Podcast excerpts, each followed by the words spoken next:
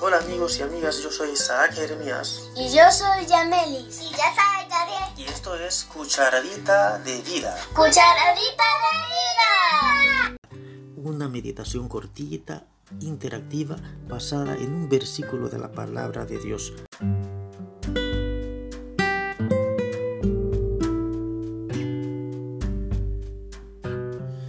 Hola Yamelis, Hola, papi. ¿cómo estás? El versículo de la cucharadita de hoy, ¿cuál es? Las palabras que les he hablado son espíritu y son vida. Juan 6, 63. ¿Sabes quién dijo esas palabras? No, no lo sé.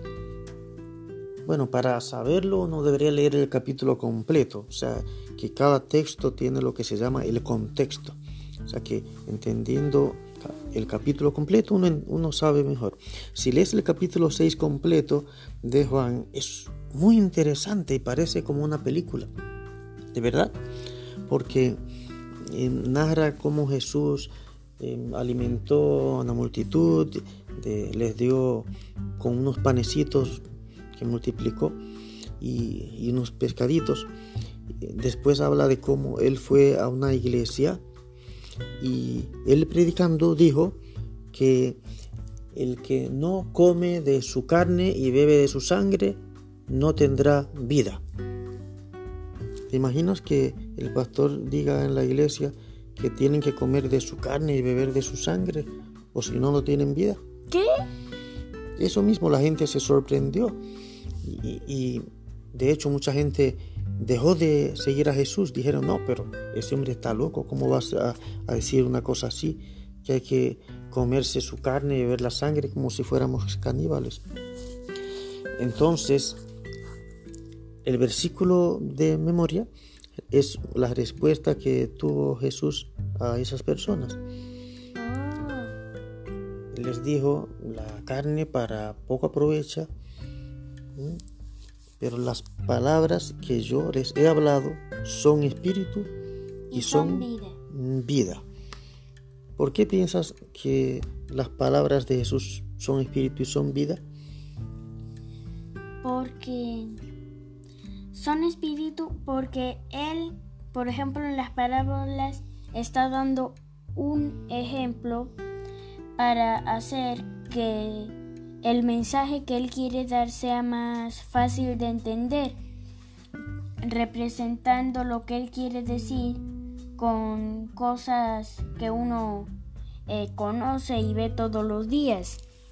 Ujú, O sea, que sus palabras, aunque tenían un sentido que, que hablaba sobre las cosas que uno ve todos los días, pero a la vez tenía un sentido espiritual, ¿sí? Hablaba de un sembrador, por ejemplo, pero tenía un sentido espiritual todo lo que contaba. Y eso de que son vida, Es porque gracias a Jesús nosotros estamos vivos y sus palabras eh, nos ayudan a, a comprender sus historias y, y a poder eh, ser salvos para ir al cielo con Él. te pregunto algo. ¿Cuándo apareció la vida? ¿Por qué apareció la vida en la tierra? La vida apareció cuando Jesús decidió crearnos. Claro, o sea que no fue que una evolución rara, no, sino que en la Biblia dice Génesis que Dios dijo, sea la luz. ¿Y qué pasó? Y fue la luz. Dios dijo, o cada cosa que Dios decía, y Jesús, porque Jesús dice en Juan 1.1 que Jesús era la palabra, en el principio todas las cosas fueron creadas por Él. Entonces, la palabra de Dios fue la que creó la vida.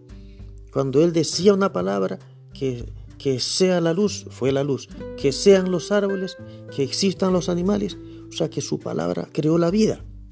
¿Mm? Entonces, ¿cuándo dejó de cuando entró la muerte, que ya la vida empezó a desaparecer en la tierra por primera vez.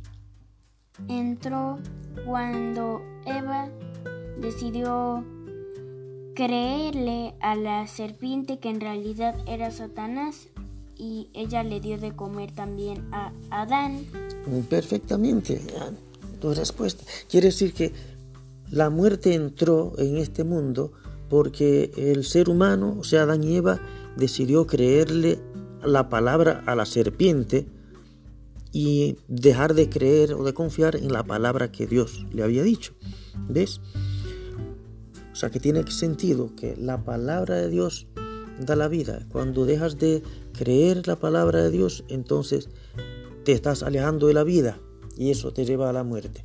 Por eso animamos a quienes nos escuchan a todos los días, cada momento, buscar la vida que está en su palabra. Y esta ha sido la cucharadita de vida. De vida. Bye.